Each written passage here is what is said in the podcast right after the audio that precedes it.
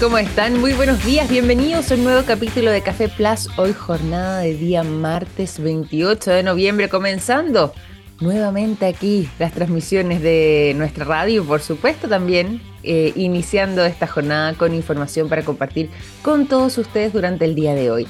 Fíjense que vamos a tener aquí a modo de introducción, una pincelada de noticias bastante, bastante curiosas que vamos a estar eh, compartiendo con ustedes, como por ejemplo, la mm, con la que vamos a abrir el día de hoy, la o el curioso caso, vamos a decir, del hombre que se comió una mosca y esta mosca logró mantenerse cerca de 63 años alojada en sus intestinos. Y eso pudo ser captado y conocido gracias a un examen relativamente rutinario, no es que como que uno lo haga todo el tiempo, ¿cierto? Pero es un examen que se pide con eh, en algún momento de la vida, posiblemente a más de alguno nos toque, lo que es eh, en este caso una colonoscopia, imagínense, bueno, ahí se dieron cuenta de este caso bastante insólito que sucedió en Estados Unidos, particularmente en el estado de Missouri, eh, donde este hombre de 63 años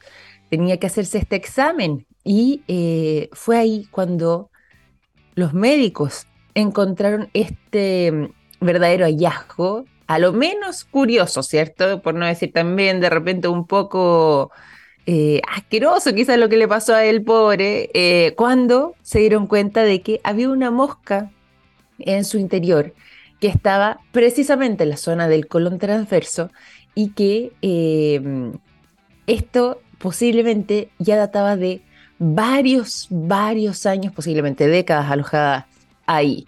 De hecho, una de las cosas que llamó la atención inmediatamente a quienes eh, realizaron esto, este procedimiento fue que este paciente no tenía ningún tipo de síntoma extraño, no había mm, em, tampoco eh, se había sentido mal, al menos no para, para consultar por este tema, y él sí decía que él recordaba que eh, poco antes de eh, realizarse este procedimiento, no había ingerido líquidos, em, perdón, había em, ingerido solamente líquidos y que quizás en alguna ensalada, en algunas hojas de lechuga que había comido, había visto eh, dando vueltas una mosca por ahí.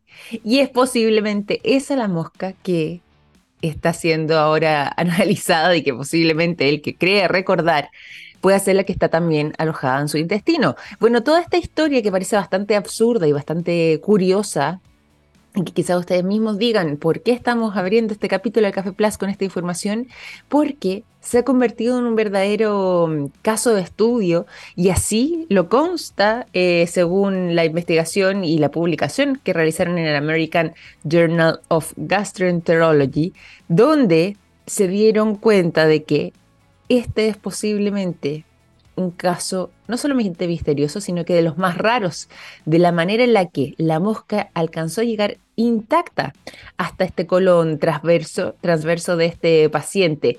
Y si es que la mosca mm, estaba intacta, ¿cómo habría literalmente llegado hasta ahí? Porque eh, posiblemente se hubiese eh, ingresado por la boca, además, las enzimas digestivas superiores y el ácido del estómago habrían degradado a la mosca rápidamente, pero la mosca estaba intacta. Entonces, eh, se está evaluando de qué forma también una mosca, en este caso, podría haber, eh, haberse alojado, manteniéndose sin ningún tipo de variación en su forma dentro de un intestino humano. Y esto es francamente una curiosidad que eh, están ya analizando y como les decía, no lo publica cualquiera, lo publica en este caso la revista mm, eh, científica especializada en este tipo de asuntos como es el American Journal of Gastroenterology Gastroenterology, donde eh, están intentando descubrir de qué manera pudo haberse alojado esta mosca sin tener sin sufrir ningún tipo de variación y bueno, esas imágenes ya también están circulando a través de los principales medios como uno de los casos de mayor curiosidad. Vamos a seguir con temas un poco más, un poco más alegres quizás que esta situación tan bizarra o tan curiosa y nos vamos a ir en este momento conversar respecto al nacimiento de eh, uno de los pocos ejemplares que va quedando del rinoceronte negro oriental, esta especie que está en peligro de extinción, quedan menos de 600 ejemplares en todo el mundo y acaba de nacer uno nuevo en el zoológico de Chester Zoo, esto es en el Reino Unido, y lo hizo a vista paciencia de mucha gente, porque este nacimiento ocurrió a plena luz del día. Y esto eh, es francamente una curiosidad porque se considera que al menos este mm, animal en particular es uno de los más raros del mundo, uno de los más raros del planeta, porque de partida quedan pocos ejemplares, ¿cierto? Está en peligro de extinción, pero además es una raza bastante particular, bastante especial y que eh, tiene su origen en una zona muy específica de nuestro planeta. Bueno, nació este rinoceronte negro, eh, oriental, que em, ya fue bautizado, le pusieron por nombre Suri, lo hizo a las 2.45 de la tarde, después de un periodo de gestación de, ¿saben ustedes cuánto? En el caso de este ejemplar de rinoceronte, de 15 meses. 15 meses de gestación. Habría nacido en buenas condiciones, em, rara vez, como decían, eh, uno puede ser testigo y lo dicen también eh, los veterinarios propios del zoológico y quienes han podido compartir esta noticia, rara vez se puede presenciar un evento de este tipo, sobre todo además en esta especie.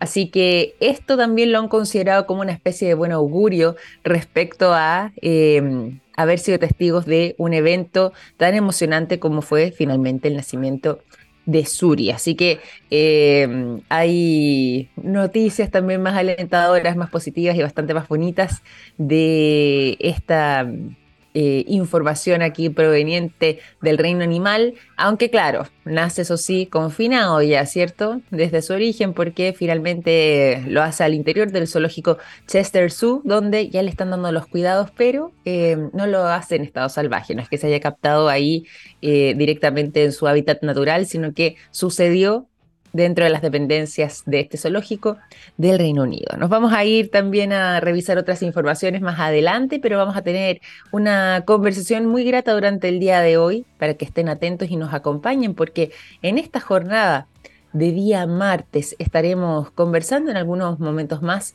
junto al oceanógrafo e investigador principal del Centro Ideal, José Luis Iriarte, conversando respecto de eh, una expedición científica que recorrió todo lo que son los canales y además los fiordos de la Patagonia. Imagínense ustedes esa maravilla de poder contemplar la naturaleza ahí en vivo, pero aquí haciendo un seguimiento desde los virus hasta los cetáceos. La variedad ahí es enorme, le vamos a estar preguntando todos los detalles a nuestro invitado en algunos momentos más. Todo esto después de la música. Nos vamos a continuación a disfrutar del buen sonido durante esta hora de la mañana de The Jam, la canción Town Called Malice es lo que suena a continuación. 9 de la mañana con 17 minutos y a esta hora de la mañana les cuento a ustedes lo que a mí me contó un pajarito. Sí, me contó un pajarito que SQM tiene una exitosa alianza público-privada en litio y que trabajan día a día en todas sus líneas de negocios para entregar productos de estándar mundial en salud, en alimentación, energías limpias y en electromovilidad, construyendo así un futuro más sostenible. ¿Cómo se ve todo eso? Fácil. Me lo contó un pajarito. SQM soluciones para el desarrollo humano. Y ahora sí nos preparamos para hacer literalmente este viaje que nos va a remontar a quizás uno de los paisajes más fascinantes de nuestro planeta, para qué decir además los afortunados que somos en Chile de poder contar con la Patagonia dentro de nuestro territorio y particularmente todo lo que tiene que ver con su, la variedad de vida que está alojada ahí presente y que eh, conocerla y poder estudiarla se vuelve esencial. Por lo mismo les habíamos anunciado que vamos a estar conociendo los detalles de una expedición científica que logró recorrer los fiordos y los canales de la Patagonia que estuvo además eh, investigando en terreno y para conocer parte de lo que fueron esas conclusiones, esos resultados y por supuesto este trayecto es que le vamos a estar preguntando todos los detalles a nuestro invitado del día de hoy. Ya está junto a nosotros el oceanógrafo e investigador principal de Centro Ideal, José Luis Iriarte. ¿Cómo estás, José Luis? Bienvenido a Café Plus. Muy buenos días. Hola, buenos días Victoria, muchas gracias por la invitación y, acá para, eh, estoy para responder preguntas. Oye, antes de que nos vayamos... De, este paisaje de la, de la Patagonia. Absolutamente, absolutamente. Antes de que nos vayamos directamente a, a, lo que fue esta expedición, esta expedición científica que además nos tiene fascinados y queremos eh, hacer quizás en nuestra imaginación parte del viaje con ustedes y dentro de lo que fueron descubriendo. Antes de irnos a eso, cuéntanos un poco también de eh, el Centro Ideal, el Centro de Investigación Dinámica de Ecosistemas Marinos de Altas Latitudes, donde tú trabajas, el trabajo que ustedes han desarrollado y cómo es que surge también la iniciativa desde el Centro Ideal de eh, poder realizar esta expedición. Sí, el, el Centro Ideal es un centro FONDAP de, es un, centro financiado por, por la NIT, es un programa de 10 años que se focaliza principalmente en investigación en ciencias marinas en la región de Magallanes y Antártica. Eh, es un estudio comparativo eh, de los dos sistemas, cómo se conectan estos dos sistemas en términos atmosféricos, en términos hidrológicos, en términos, en términos marinos. Este centro FONDAP, como decía, es financiado, son, son, son áreas prioritarias que tiene el Estado para investigar y, eh, principalmente desde las universidades. Este es un centro de la Universidad Austral de Chile y tiene como Universidad de Concepción una, universidad, una institución asociada. Por lo tanto, somos alrededor de 30, 35 investigadores. Además hay estudiantes de posgrado, estudiantes de pregrado eh, y nuestra base eh, como centro eh, logístico está en, en, Punta Arenas. Ahí tenemos nosotros un centro de investigación.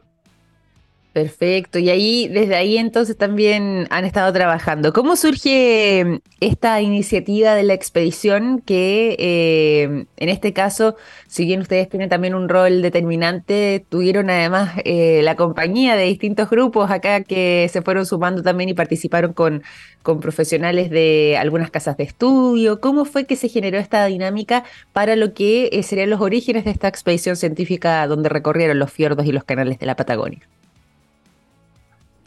Sí, como el primero, eh, primero indicar de ¿verdad? Como nuestro centro está en Punta Arenas, nosotros nos abocamos a estudiar eh, el sistema marino del interior principalmente de, la Patagonia. Eh, y desde ahí nacen colaboraciones entre estas instituciones y también nacen ideas. Y estas ideas, ¿verdad? empezó el año 2019, que en conjunto con eh, instituciones como IFOP, que es el Instituto de Fomento Pesquero, en Punta Arenas y en Puerto Montt, y también la Universidad de Magallanes. Empezamos a idear cuál podría ser un tema interesante. Un y el tema interesante que salió fue Marea Roja o las floraciones algales nocivas. Eh, y ahí eh, empezamos a postular, ¿verdad? esto es una postulación muy específica de la NIT que es eh, tiempo de buque. El tiempo de buque en, Chile, hacer investigación en, el área marina es, muy caro. El, día buque es muy caro. Por lo tanto, eh, nuestra agencia nacional incentiva y promueve eh, con financiamiento la investigación en distintas áreas a lo largo de la costa de Chile, desde Arica a Cabo de Hornos. Perfecto. Entonces, esta, expedición es la tercera que nosotros realizamos. Es una saga de expediciones, pero siempre focalizado en, en el tema de eh, marea roja, las toxinas y sus vectores y, y, potencial influencia sobre otros organismos. Ah, claro, claramente. Claramente. Oye, y está eh, entretenido porque es parte también de los orígenes, ¿cierto? Pero esto ya se realizó y ha sido además eh, parte de los temas que nosotros nos atrajo mucho de poder tenerte acá, de poder conocer un poco más eh, respecto a lo que eh, ha sido esa expedición y, bueno, los resultados, un poco con lo que se fueron encontrando. Ustedes también tienen como centro ideal bastante conocimiento, ¿cierto? Como decías tú, de la zona, están ahí eh, ubicados en Punta Arenas y prácticamente ya están en lo que es el corazón de la Patagonia, por lo mismo, cuando estamos hablando de lo que fue esta expedición, con qué se encontraron, acá mencionábamos también y le decíamos a nuestro público, bueno, bueno, desde virus a cetáceos, acá la, la, gama es bastante amplia, pero mm, ¿qué fue lo que pudieron analizar? ¿Qué fue lo que pudieron observar y conocer con mayor profundidad? Bueno, como, como es una expedición, una expedición, es la tercera expedición, ¿verdad? Primero decir que esta es una expedición que es financiada por la, la ANIT y con la gran colaboración también y apoyo de la Armada de Chile a través de nuestro, del, del, de nuestro buque de investigación Cabo de Hornos, que está hecho para hacer investigación a lo largo de la costa. Ahora, yo diría que de, las de las tres expediciones que, que, hemos estado focalizados en la Patagonia, principalmente, eh, los resultados son muy lentos que salgan. Nosotros ya desde la, el año 2019 ya tenemos resultados eh, se escribieron varios estudios, en, tenemos publicaciones en un volumen especial internacional.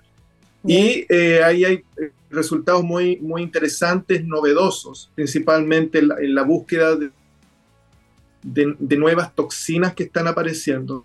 recordar que Magallanes históricamente, históricamente es importante eh, por, por, la presencia de los, a partir de los años 70 eh, por, por, estas biotoxinas o las toxinas marinas que aparecen en el sistema, en el sistema marino y a través de, ¿verdad? de los moluscos como los choritos pueden tener efectos y han tenido efectos mortales sobre los seres humanos.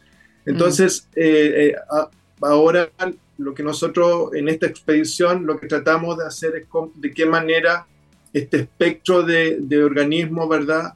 Eh, desde virus eh, hasta, hasta ballenas, eh, nosotros podemos relacionarlos con, con, con, estos eventos nocivos, ¿verdad? Con estos eventos en, el sistema marino que son las toxinas.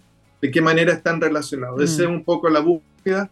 Y todo, es, todo esto bajo un escenario de, de cambio climático, ¿verdad? Porque la, pues, Patagonia, la Patagonia tenemos grandes campos de hielo, eh, campos de hielo norte, campos de hielo sur, tenemos glaciares de montaña, tenemos glaciares pegados a los fiordos y donde tener, eh, están bajo un, sistema de calentamiento y por lo tanto hay un desequilibrio en el sistema eh, hacia el, el deshielo.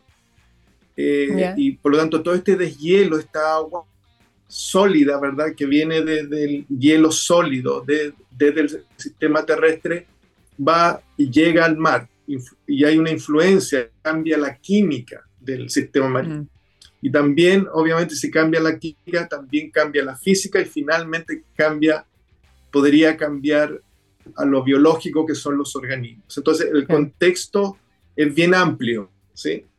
Sí, pues bueno, y ahí eso tú, has tocado algunos puntos que son claves, porque más allá de, claro, de la biodiversidad que podemos encontrar eh, en los océanos de, los, eh, y, en los mares, ¿cierto? Eh, de, de la zona austral de nuestro país, particularmente hay eh, una serie de contextos también que han estado afectando en todo eso, lo que tiene que ver con cambio climático, como decías tú, lo que tiene que ver con los deshielos y cuánto esto puede alterar también eh, ese equilibrio de estos ecosistemas y por supuesto además quizás generar Em, potenciales nuevas toxinas marinas o, especies nocivas eh, que estén asociadas aquí, parte de lo que ha sido la observación y la investigación que ustedes han realizado. En este caso, al menos lo que son los resultados preliminares, eh, recorriendo estos canales, recorriendo estos fondos, perdón, estos fiordos, em, cuando estamos hablando de esta enorme biodiversidad marina eh, y las condiciones que eh, han estado cambiando, ¿qué resultados pudieron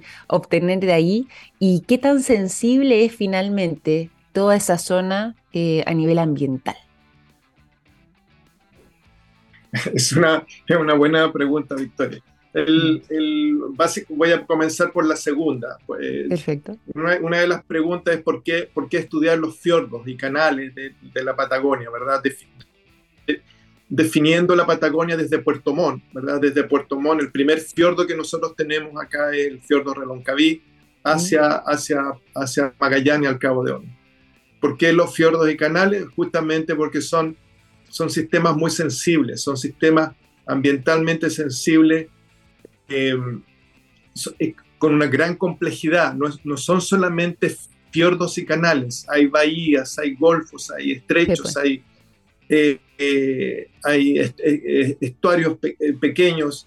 Por lo tanto, la complejidad de hábitats y, como decías tú, la biodiversidad de lo que se ve en superficie, porque también tenemos una alta biodiversidad en profundidad, ¿verdad? Están los, los, mm. famosos corales de, de aguas frías en, los fiordos. Hay una, una gran gama de, de, organismos, ¿verdad? Que con, con, con lo, que, lo, que, digo yo, que es altamente productivo eh, biológicamente, ¿verdad? Tramas tróficas muy complejas, tramas tróficas cortas, tramas tróficas largas, ¿verdad? Eh, pero es un sistema sensible en el sentido de que en este momento, bajo este escenario, también siendo afectada principalmente por, el, por los deshielos. Además, hay, hay actividades productivas en, en, en, la cuenca, ¿verdad? Porque de aquí una de las características de nuestros fiordos o de nuestra costa es que el sistema terrestre está muy pegado al sistema marino. Por lo tanto, eh, eso es lo que se llama la cuenca, ¿verdad? La cuenca. Y por otro lado, tenemos, eh, tenemos grandes procesos que están ocurriendo a nivel de clima atmosféricos, climatológicos, hidrológicos y finalmente oceanográficos, ¿verdad? Mm. Es decir, los, el océano está, está también modulado principalmente por lo que está ocurriendo en la atmósfera, disminución, aumento de, las eh, perdón, de, de, los vientos, la radiación. Eh, por otro lado, de la hidrología, tenemos a lo largo de la Patagonia, de Tomón hasta Punta Arenas, nosotros ya hemos definido tres grandes zonas completamente distintas en términos hidrológicos. Por ejemplo, la Patagonia Norte en este momento está bajo un, de un sistema de sequía.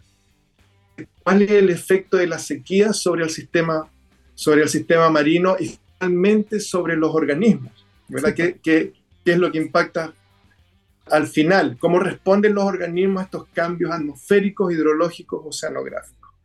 Es sensible, ¿verdad? Porque tenemos, eh, eh, vimos en esta expedición eh, que bajo cierta, cierto nivel de profundidad disminuye la concentración de oxígeno, ¿verdad?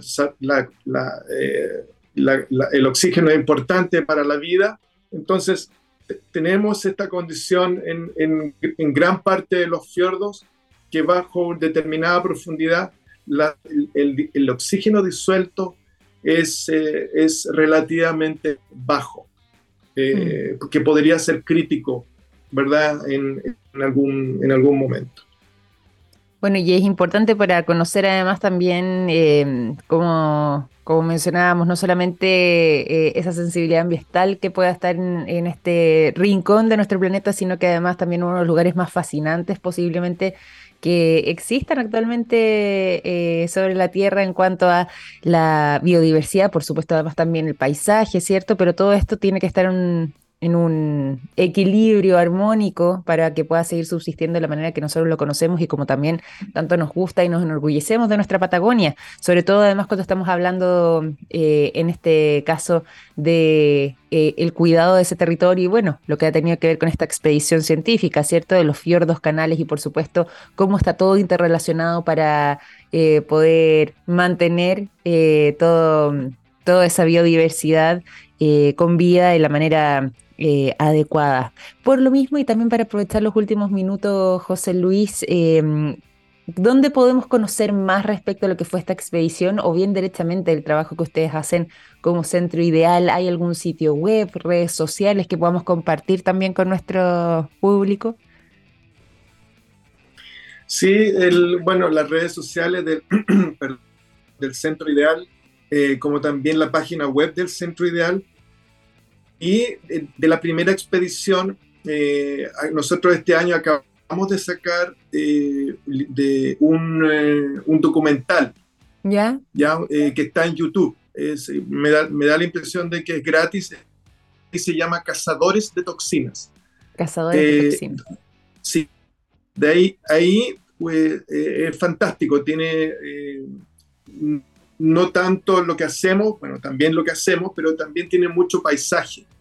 Ya. Eh, y en ese sentido yo creo que también eh, darle relevancia a lo privilegiado que, que somos nosotros como científicos de, de viajar, ¿verdad? De hacer estas expediciones, de estar, de observar esta, el, paisaje que de, mirado mar, ¿verdad? Eh, mm. eh, los glaciares, las montañas, ¿verdad? los grandes cetáceos, los pequeños cetáceos, pero hay un gran desconocimiento, por eso, también, a eso me refiero yo con la sensibilidad, también es sensible porque todavía, todavía desconocemos, desconocemos mucho cuáles son las condiciones básicas y menos aún cómo podrían, son las predicciones, cómo podrían cambiar producto de, de, ¿verdad? De, de, toda la actividad antropogénica, llámese actividad productiva o ya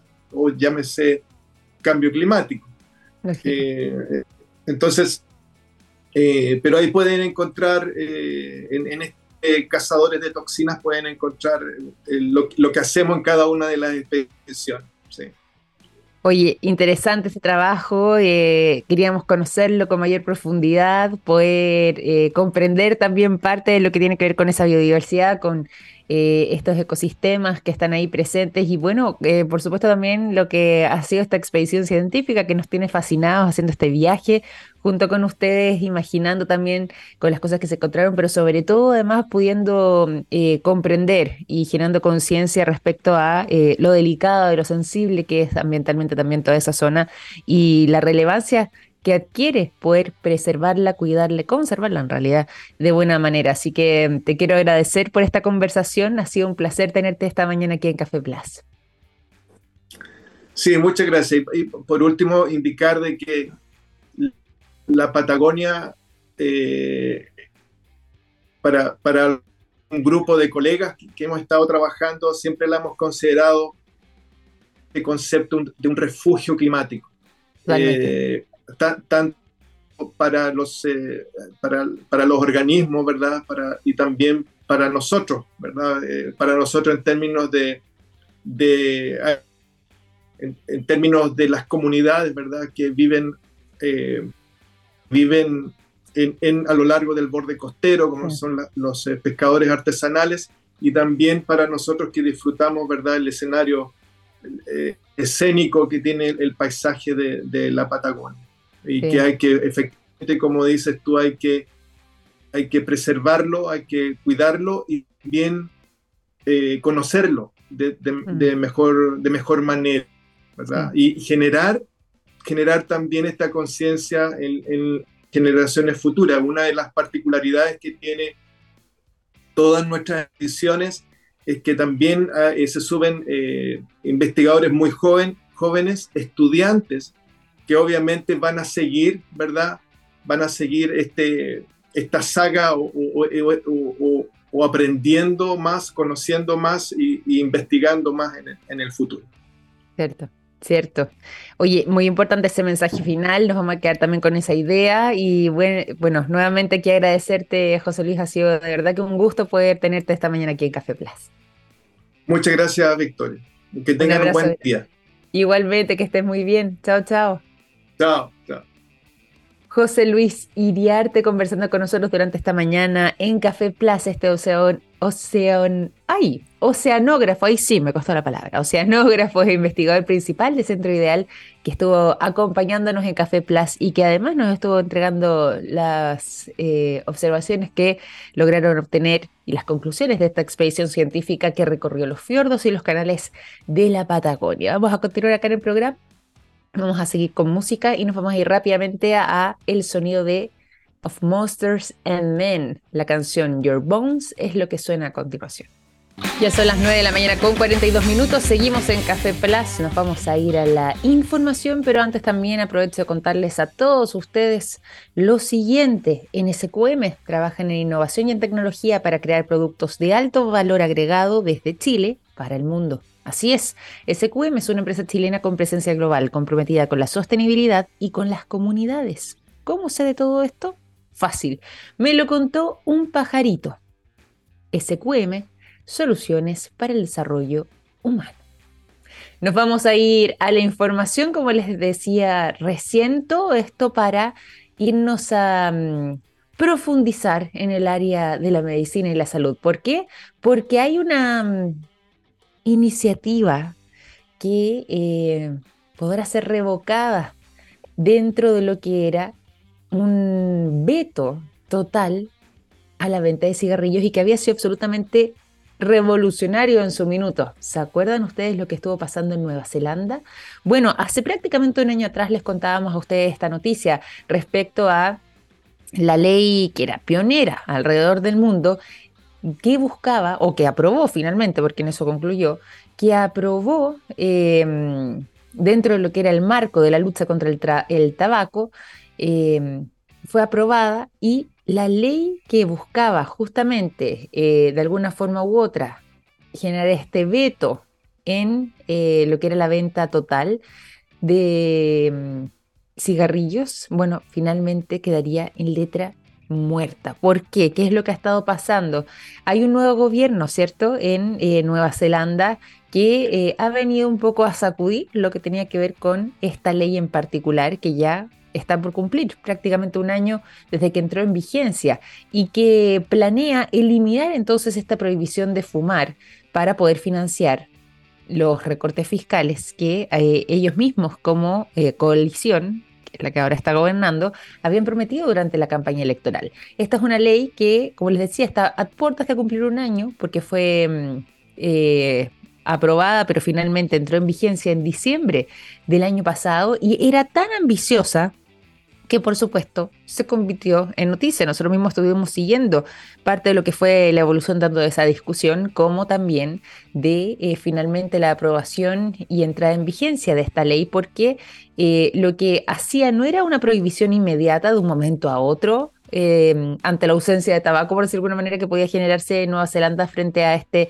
dictamen, sino que todo lo contrario, era una prohibición o un plan más bien que tiene por intención o tenía por intención que en el futuro las personas no fumaran. Es decir, era de manera gradual, siempre manteniendo dentro del centro del espíritu de esta ley la mm, información y una educación necesaria también para comprender sobre el impacto negativo que em, el tabaco podía generar en las personas. Bueno, Ahora que ya está eh, el nuevo primer ministro de Nueva Zelanda eh, en su cargo, Chris Luxon, él hizo mm, rápidamente alusión a lo que había pasado con esta legislación y particularmente al impacto negativo que ellos habían podido constatar habría generado este, mm, esta prohibición o más bien esta ley que fue pactada, ¿cierto? Y promulgada y finalmente puesta en vigencia en el gobierno anterior con eh, la ex primera ministra. Bueno, finalmente eso habría generado una especie de em, impacto negativo en lo que eran las arcas públicas para justificar justamente este tipo de planes, es decir, todo lo que se podía recaudar de eh, la venta de tabaco había comenzado durante este año que había eh, entrado en vigencia la ley, había comenzado a afectar negativamente las arcas fiscales de Nueva Zelanda y por este motivo es que finalmente eh, todo esto que había sido promovido y que había sido una noticia internacional, eh, parte del gobierno de Jacinta Ardern, finalmente queda ya prácticamente en letra muerta, porque si bien todavía está eh, rigiendo, es cosa de días para que esto termine de caer definitivamente bajo ahora el gobierno del primer ministro Chris Luxon, que está echando para atrás entonces todo lo que tenía que ver con esta iniciativa. Recordemos que una de las cosas llamativas que tenía esta ley era que se prohibía la venta de cigarrillos a partir de año 2024 para cualquier persona que hubiese nacido después del 2008. ¿Se acuerdan ustedes que eh, tenía eso pensando de manera gradual, como decíamos, mientras vaya envejeciendo la población, em, en que ojalá no hubiese nadie que eh, fumara, en el fondo que eh, pudiese consumir tabaco? Bueno, finalmente eso ya sería hacia atrás, ya esta ley habría alcanzado prácticamente el año de vida, porque en ese momento, si bien el argumento se basaba en los problemas sanitarios que se generan producto del consumo del tabaco y sobre todo además que es la principal causa de muerte evitable en Nueva Zelanda, es decir, vuelvo aquí con el concepto de evitable, es el que tiene mayor impacto. El objetivo de esta medida era impedir que justamente las nuevas generaciones, las personas jóvenes de Nueva Zelanda, se iniciaran este hábito del fumar y que de esta manera eh, aumentara progresivamente la edad mínima también para comprar cigarros, cigarrillos, a medida que fuera envejeciendo la población. Pero todo esto, estas leyes antitabaco, como han sido conocidas, em, y que se esperaba podrían haber alcanzado salvar cerca de 5.000 vidas al año en caso de haber seguido en marcha, finalmente puede quedar ya eh, en el pasado, solamente en cosa de un año, producto de eh, las recaudaciones que se hacían a causa de este mercado y que como ya ha señalado el nuevo primer ministro, em, posiblemente en los próximos días esto ya quede 100% en letra muerta para poder, eh, entre comillas, seguir eh, obteniendo parte de esas ganancias o parte de esos recursos que eh, alcanzaban a llegar a las arcas fiscales producto de la venta de tabacos. Así que de momento hasta ahí queda esta iniciativa. Eh, hay algunos que se oponen a esta situación y esta nueva medida que está promoviendo el actual gobierno y otros que todo lo contrario y dicen, bueno, esto queda también en el marco de la libertad personal, de la educación también, eh, en caso de promover ciertos hábitos eh, más saludables, ¿cierto?, en la población, pero queda dentro de la esfera de eh, las opciones, de los gustos y de la vida personal, las decisiones personales y privadas de las personas. Bueno, Aquí se generó esta discusión, nosotros le compartimos esta información, pero no deja de ser sorprendente que tras prácticamente un año de vida de esta ley, finalmente Nueva Zelanda toma esta decisión de revocar este veto total a la venta de cigarrillos que había impulsado el gobierno anterior y que ya estaba en vigencia desde diciembre de 2022. Nos vamos a ir a la música, vamos a continuar acá en el programa para irnos rápidamente al sonido de Pixies. Here comes the, eh, your man. Es lo que suena cuando son las 9 de la mañana con 49 minutos.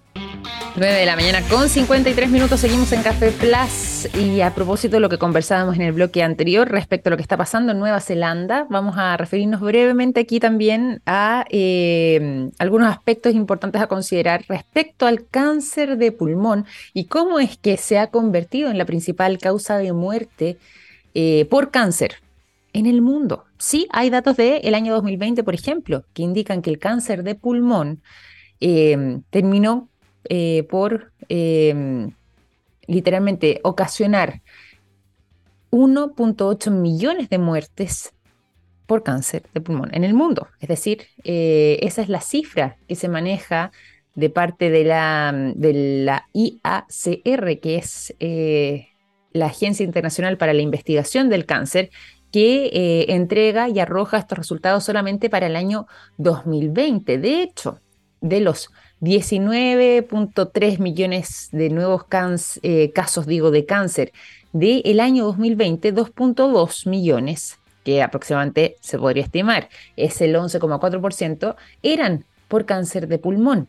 Y eh, de los nuevos casos de cáncer de pulmón diagnosticados en el año 2020, 1.4 ocurrieron en hombres y 770 mil, prácticamente la mitad, en mujeres. Ojo aquí porque eh, en el caso de América Latina termina siendo, eh, según indican además las cifras del IACR, que eh, el cáncer de pulmón es la principal causa de muerte por cáncer también en América Latina. En este caso, con el 12% de todas las muertes por la enfermedad, aunque va variando considerablemente de país en país. Acá estamos haciendo la mirada general, pero por supuesto, dependiendo de cada país, esa realidad puede variar significativamente incluso. Por esa razón es que em, se considera que... Em, este tema también es eh, de suma importancia, ¿cierto?, a nivel global y se está haciendo además un llamado de parte de la Organización Panamericana de Salud, la OPS, para eh, poder también tomar medidas eh, de parte de las distintas eh, autoridades panamericanos para poder de esta manera contribuir a revertir esta situación, sumado además al hecho de que el cáncer de pulmón además tiene una particular muy particularidad, digo, muy compleja, que es importante abordar, que muchas veces este tipo de cáncer en particular se diagnostica tarde. ¿Sí? ¿Por qué? Bueno, porque generalmente cuando ya tenemos em, síntomas evidentes de que algo está sucediendo con nuestros pulmones, ya ha pasado mucho tiempo para que se manifieste con estos síntomas. Es decir, es un eh, tipo de cáncer mucho más silencioso que otros y por esa razón es que em, generalmente, no siempre, pero generalmente cuando se hace este diagnóstico de cáncer de pulmón, cuando la persona consulta a causa de eh, cierta sintomatología asociada eh, que le llama la atención y que, bueno, investigándose se dan cuenta de que puede ser, por ejemplo, es el diagnóstico, finalmente muchas veces esos casos ya son tipos de cáncer de pulmón en estado más avanzado eh, debido a que es un tipo de cáncer, como decíamos antes, más silencioso. De hecho, uno de cada cuatro casos llegan a diagnosticarse a tiempo, solo el 25% para alcanzar la cura mediante la cirugía. Así que ahí nos quedamos también con esta información que comparte eh, tanto la OPS como también este, esta Agencia Internacional para la Investigación del Cáncer que está entregando estos resultados respecto al cáncer de pulmón. Y con esta información, ya son las 9.57, finalizamos este capítulo de Café Plus. Los dejo invitados a seguir en sintonía porque ya comienza la ciencia del futuro. Que estén muy bien, hasta mañana. Chao, chao.